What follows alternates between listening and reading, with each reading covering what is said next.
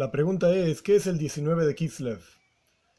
El 19 de Kislev, Yutes Kislev, es un día de extrema alegría para los Hasidim en general y para los Hasidim Chabad en particular. El primer evento que ocurrió el 19 de Kislev es el fallecimiento de Magid de Mezrich, el rebe del Alto Rebe y el sucesor del Baal Shem Tov, que quien fundó el movimiento hasídico. En el año 1733, el de vuelta, un 19 de Kislev, fallece el Magid de Mezrich. Antes de fallecer, el Magid de Mezrich le dijo al Alter Rebbe que el 19 de Kislev es nuestro Yom es nuestra fiesta, es nuestro día. Que solamente muchos años después íbamos a ver que el Alter Rebbe tuvo una gran salvación, una liberación, el 19 de Kislev del año 1798. Y la idea, en resumen básica, es la siguiente. Había un grupo de Yahudim, de judíos opositores al movimiento hasídico, por montones de razones, pero una de las razones era que el movimiento hasídico enseña que lo principal está en el interior del Yehudi.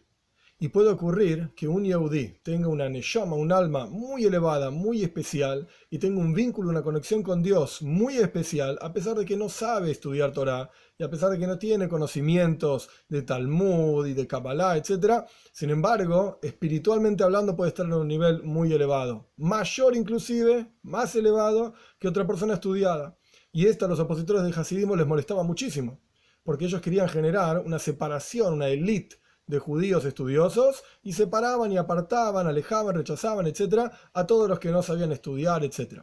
El hasidismo vino a dar vuelta, por así decir, esta cuestión y explicar que espiritualmente hablando puede ser que este otro Yehudi que no sabe estudiar esté más elevado y más conectado a Dios y sienta en su corazón mayor conexión que un Yehudi estudioso. Entonces, la forma que encontraron de poner en la cárcel al Alter Rebbe fue, el Alter Rebbe mandaba dinero de Tzedakah a Eretz Israel, a la tierra de Israel, para ayudar a los Yehudim que vivían en la tierra de Israel. En aquel momento, la tierra de Israel estaba bajo el gobierno otomano, de los turcos, que estaba en guerra con el gobierno ruso, con el imperio ruso. Entonces, aquellos opositores al hasidismo le dijeron al emperador ruso, al zar, que el Alter Rebbe estaba mandando dinero al gobierno turco que estaba en guerra con el gobierno ruso. Entonces lo pusieron en la cárcel al Terrebe. El Terrebe sufrió muchísimo en la cárcel, estuvo 53 días. Hay muchas historias de qué es lo que fue pasando en el momento que estuvo, en los momentos en los que estuvo en la cárcel. Después de estos 53 días, que el Alter Rebbe estuvo bajo pena de muerte y después fue cambiando la cuestión hasta que al fin y al cabo lo liberaron totalmente. El 19 de Kislev, cuando el Alter Rebbe estaba diciendo salmos, Teilim, y estaba diciendo un versículo, Pada Beshalom Nafshi, redime en paz mi alma, el Alter escribió en una carta que cuando terminó de decir este pedazo del versículo, esta parte del versículo, es que realmente fue liberado y salió en paz de la cárcel. Cuando salió de la cárcel lo llevaron a una casa y por error lo llevaron a otro departamento dentro de ese edificio, en donde estuvo tres horas más hasta que se hizo de noche, el 20 de Kislev, y en esas tres horas era la casa de una persona que estaba un acérrimo opositor al Alter Rebbe, un acérrimo opositor al hasidismo, y la Treve dijo que sufrió esas tres horas de liberación hasta que lo encontraron los Hasidim y lo llevaron al departamento correcto en ese edificio. En esas tres horas sufrió más que los 53 días que estuvo en la cárcel. Explica nuestro Rebbeim que en realidad todos los asuntos que ocurren en, este, en esta tierra física, material, tienen una raíz espiritual. ¿Cuál es la raíz espiritual de la razón por la cual el Alter Rebbe estuvo en cárcel estos 53 días? El Rebbe imprimió el libro que se llama Tania. Tania es un libro de Hasidut, de Hasidismo, donde explica el pensamiento básico del movimiento hasídico Chabad. El Tania tiene su primera parte, 53 capítulos. El Alter Rebbe estuvo en prisión un día por cada uno de estos capítulos del Tania. 53 días de prisión, 53 días en la cárcel.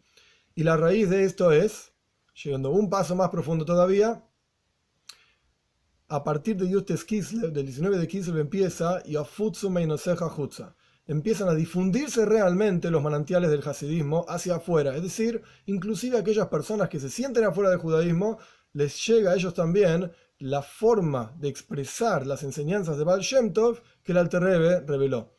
Y como el Alter Rebbe empezó de vuelta a revelar estas, estas enseñanzas en forma amplia para todos los Yehudim, de manera tal que el intelecto lo entienda, que el corazón lo pueda sentir, entonces hubo un decreto arriba que el Alter Rebbe tenía que dejar de difundir estas enseñanzas. Y estuvo en la cárcel y cuentan que en la cárcel lo visitaron el Baal Shem Tov o sea, el, fundador del movimiento Chabad, y el Magid de Mesrich, el sucesor del Baal Shem Tov. Y el Alter les preguntó, ¿tengo que dejar de enseñar en la forma que estoy enseñando? ¿Enseñando? Y ellos le contestaron todo lo contrario. Tenés que incrementar más todavía. Por eso nuestros sabios dicen, nuestros Rebbeim dicen, que a partir de Yutes Kislev, a partir del 19 de Kislev, es que realmente empieza la difusión amplia en todo el mundo de manera que de vuelta el intelecto lo entienda, el corazón lo sienta de las enseñanzas hasídicas. Hay muchas costumbres que se hacen en Yutes Kislev, pero el punto central es tomar buenas resoluciones para el estudio de Torah, tanto la parte revelada de la Torah, llámese Talmud, leyes, alajá, etc., como la parte oculta más profunda de la Torah, que esto es Hasides, esto es lo que se trata, el, pensamiento hasídico, y de esto se trata Torah el Mashiach, la Torah de Mashiach, que es a través de que nosotros estudiamos esta Torah y difundimos esta Torah del hasidismo, que va a venir Mashiach más rápido en nuestros días.